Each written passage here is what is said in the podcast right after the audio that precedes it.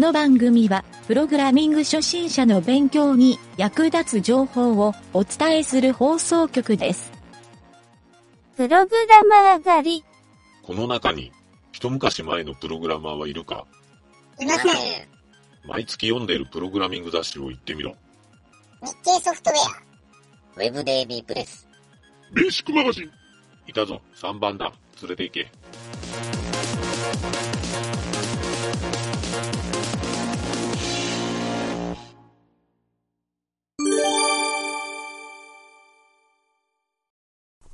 よし、じゃあ今回は、うん。ちょっとね、あのー俺が今作る夜ゲームの話をしようかなと思って、ほうほうほうほう。南條には散々見せとるうん。内容やけど、えー実はまあこれをですね、あのー公開をしようかなと思って、うん。プログラムを、まあこの出来上がったサービスやね、うんある意味。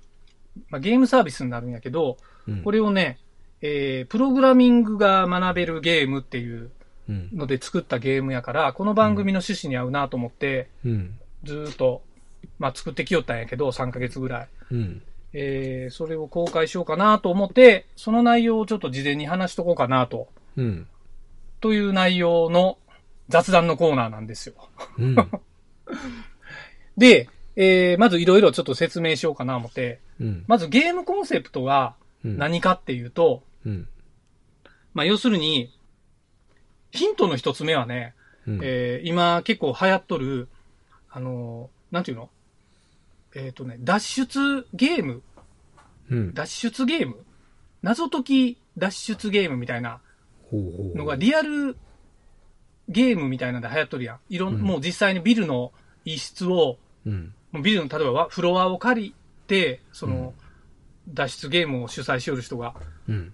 で、その中にいろんなこう、ヒントを散りばめさせて、うんで、その部屋、仕切られた部屋からヒントを頼りに答えを出して、うん。例えばその錠前の数字を見つけたりして、うんその部屋から脱出をするっていう。うんえ、な、何時知っとる？その脱出ゲームって。テレビでちらっと昔見たことあるかもしれん。ああ、そうそう、そんな、そんなレベル。まあ、要するにあの、カイジみたいなやつのゲームや。うん。カイジも知っとる？カイジもあんま知らん。ちょろっとしか見たほほぼほぼ見てない。そうか。じゃあ、あんまり通じんかもしれんな。まあ、要するに、あの、その脱出ゲームってもう、あの、コロナの時にもめっちゃ流行っとるんよ。今まさに。うん。昔からまあ、だいぶ芸能人とかでも好きなやつおってテレビで言いよるもあるんやけど、うん。未だにやっぱ脱出ゲームってやる人も増えよるし、うん。その、リアルゲーム感覚っていうのもおもろいっていうのもあるから、うん。で、やっぱ何よりその謎解き遊もはら流行っとるやん。うん。まあ、コナン君しかりやけど。うん。で、それも含めて、やっぱりゲームに向いとるなっていう、その、行動、行為自体が。うん。で、それを、まあ、ゲームの中でできる。まあ、普通ゲームの、例えば、ロールプレイングゲームとかもそういう謎解き要素いっぱい入っとったりするやん。うん。で、そういうのも含めて、で、同時に、それでプログラミングの勉強ができんかなといううん。うん。ところがコンセプトになっとんよ。うん。要するに、ゲームの中のキャラを育てて、最終的になんか、あの、魔王を倒すとかそういうレベルじゃなくて、うん。そんな倒すスキルとかはどうでもよくて、自分のプログラミングスキルが伸びた方が、うん。まあ、ハッピーじゃないかなっていう。まあ、そのコンセプトで、ちょっと作ってみようかな思ったんが最初なんやけど、うん。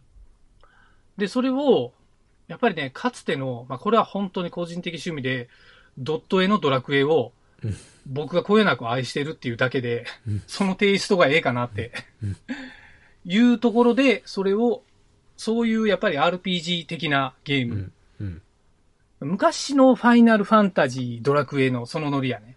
うん。うん。まあ、それでプログラミングを学習していくっていうゲームがあったら、実際何個かね、企業が、あの、広告イベント系みたいなので作ったコンテンツは何個かあったりするし、うん。実際なんか App Store とかにも何個か似たようなのはあるんよ。うん。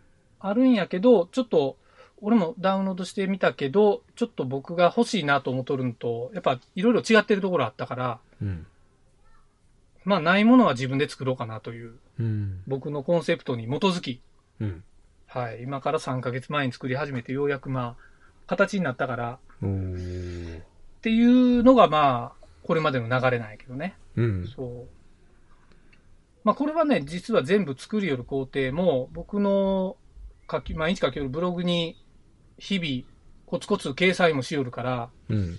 まあ、そんなに見てくれよる人もおらんと思うけど、まあ、そこ見たら全部ネタバレも全部書いとるわけやけど、うん。そう。まあ、ただね、今回のそのブログはね、これまで、あの、僕がそういうテック記事みたいなの書くときは、うんプログラムのソースコードも全部書きよったんやけど、うん。ちょっとこれはいろいろ公開するっていうのもあるから、プログラムはほぼ載せてないよね。うん。うん。っていうのもあって、ただ中でどういう風にゲームが出来上がっていくかみたいなのは、絵で見てわかるようにはしとるうん。つもりなんよね。うん。うん。という感じで、うんそう。で、まあ、やっぱりこの話を最初に南條にしたときに、まあ他のね、プログラムの人とか、僕のあの学生時代の友達とかにしたら、やっぱりみんなちょっと興味があるっていう反応をしてくれたから、うん。そう、それでちょっとやる気もキープできて、うんモ。チベーションキープもできて作ってこられたんやけど、うん。そう。で、今ようやくね、えっ、と、そこの中のコンテンツを作り込みを始めたっていうぐらいの感じ。プログラミングとか、あ、デザインの画像素材とかはまだ、これからガンガン作らんといかんね。うん。そう。すごいよな、でもそれを組み立てられるっていうのが。いつも毎、うん、毎回感心する。まあこれはだから、プログラミングできる人やったら、うん、まあそんなに難しい話ではないけど、うん。作ってみた俺が言うもあれやけど、うん。あの、やっぱりゲーム一本作るってまあまあ長いプログラムなんよ。うん。で結構入り組んどるし、うん。そのいろんなモードも作らんといかんし、まあなんか、あの画像のコントロールもそのアニメーションとかモーションとか、うん。あとゲームではね、あの、要あるコリジョン判定って言われるうん。当たり判定の処理。まあうん、ここが壁ですよって言ったらこれ以上人が進めになるとかあるやんか。うん。だからドラクエで言うたら壁のとこと道路のとこを判定して、うん。壁では止まらんといかんとか、うん。あの、ドンドンドン言って止まったりするやんか。うん。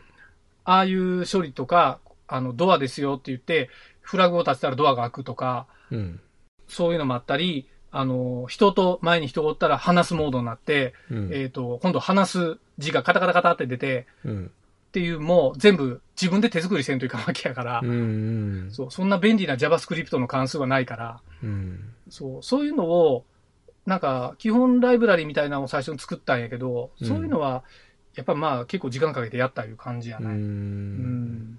そう。でもまあ、やっぱりゲーム作るのはまあまあおもろいね。うん。そうそう。でそれをなんか、人がやってくれるって、それで、なんとなくその人のためになるもんやったとしたら、よりええかな思ってな。ううん。ん。そうなんよ。ちょっとね、やっぱり、今回は、その、ウェブブラウザーで対応するっていうのをコンセプトに作ったんで、うん。まあ、スマホでもパソコンでもできるっていううん。風にしたいなと思ってやったんやけど、うん。実は一番ちょっとしんどかったポイントがあって、うん。それがね、えっ、と、音関係。やっぱ改めてブラウザー系って音弱いなと。おー HTML5 になっても。うん。うん。なんでか言うたら、うん。あの、YouTube とかね、うん。これ、あとビデオをみんな当たり前のように、まあブラウザーでも見よる人多いと思うよ。うん。で、スマホとか開いたらもう動画が流れて当たり前みたいな世界やん。うん。で、音も、あの、まあ別に流しとったら音は結構出るっていう当たり前やけど、うん。なぜかね、スマートフォンっていうか、ブウェブブラウザーは、うん。サウンドの自動再生っていうのは禁止にしとんよ。うん。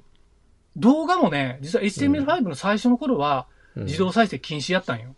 なんで？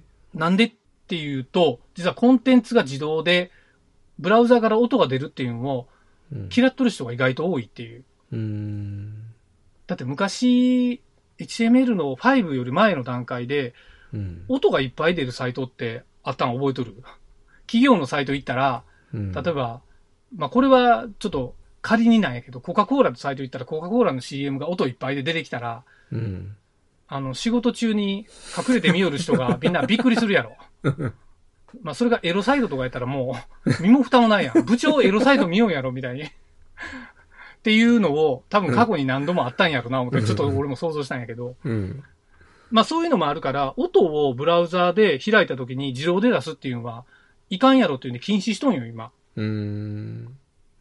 で、音はじゃあどういうタイミングで出せるか言ったら、ブラウザーはね、えっ、と、イベント操作がされたタイミングで、うん。音を表示できるっていうブロックを外すっていう仕様になっとんよ。うん。これは多分ね、どのブラウザーも今そうなっとると思うよ。うん。まあ、もしかしたら昔のインターネットエクスプローラーの古いバージョンやったら、なってないのもあるかもしれんけど、まあ、IE は亡き者として考えて、うん。そう。で、動画はなぜか自動再生はできるんよ。うんただし、音付きの再生はでき、できんかったんかな。なんかね、動画の方が簡単に流したなっていう感じがあったんやけど、うん。だから動画、ページ開いたらもう動画が流れるってサイトはいっぱいあるやん。うん。あれは、映像を流すのができるんよ、確か。うん。そう、自動再生は。うん。そういうビデオタグにそういうモードがあるんやけど、うん。オーディオはね、自動再生ができんのよね。ここがうん。結構難しくて、こういうブラウザーゲームの人どうしよるか言ったら、やっぱり最初にスタートボタンを押してから音が鳴り始めるっていうのが大、うん、お決まりなんよね。うん。そう。だから、スマホゲームでアプリをダウンロードしたときに、同じような構成になっとる場合は、うん。あの、WebView っていうブラウザーベースのゲームになっとるうん。可能性が高いなっていうふうに改めて思ったんやけどね。うん。うん。まあまあ、それはどうでもいいんやけど。そう。おーあ、そうなんやな。確かにそう言わ言われてみれば。そうなんやっぱりまあ、ここら辺もね、やってみて俺も、うん、初め簡易に考えて、ブラウザーでゲーム作るの簡単やろな思って、うん。やってみたら、こあ、こういう落とし穴あるんやと思って、うん。そうそうそう。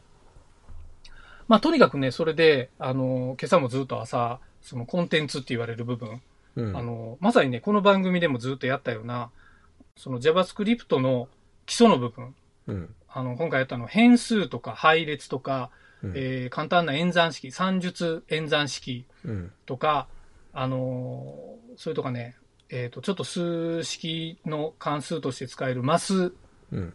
オブジェクトとか、うん。まあ、それに始まりね、いろいろ、まあ、関数の使い方みたいな深いところまでうん。を、えー、ま、街中行ったら人々が説明してくれるっていうような街を作るようよ、今。うん。で、その後クエストをクリアして、プログラムを自分で打ってって、どんどんクエストの先行って宝箱取っていくみたいな、うんでそこではプログラムを打っていくとか、モンスターが出てきたら、プログラムのクイズ出されるけん、それに答えんといかんみたいなうん。のをちょっと今作るようよね、コンテンツで。うん。そう。それをちょっと楽しんでうん遊んでくれればええかな思ってね、うんラジオの、そう、ラジオとセットで展開していこうかな思ってな。うん。そう。だからラジオでやったネタとかも中に埋め込んでいきたいな思ってうん。作りよるわけですよ。うん。3ヶ月。やまったなあ、3ヶ月でももう本当寝る前の1時間ぐらいで作ったりしよるだけやけどな。その積み重ねが大事なんや。まあまあ、それはあるかもしれん。うん。そう。で、とりあえず、まあ、あと1ヶ月ぐらいで、うんえっ、と、一通り、まあ、ワンステージぐらい遊べるぐらいのベータバージョンが出来上がるかなという。うん。で、ベータ版できたら、その後はもうステージ数をどんどん、あのーもうブログ形式で増やしていこうかなと思うよっけ、うん。そう。っていうので、ちょっとこうご期待っていう、うん。今回は宣伝でした。はい。まあ、出来上がったらまたラジオでうん。宣伝しまいやよくできし直しますあ、またさっきあるんか。まあ、ようやったね。そうそう、今作ってますよっていうジャブを打っただけの話。うん。はい。そんな感じです。はい。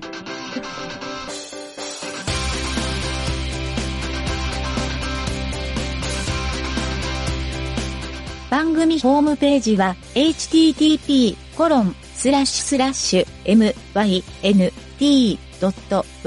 スラッシュラジオスラッシュ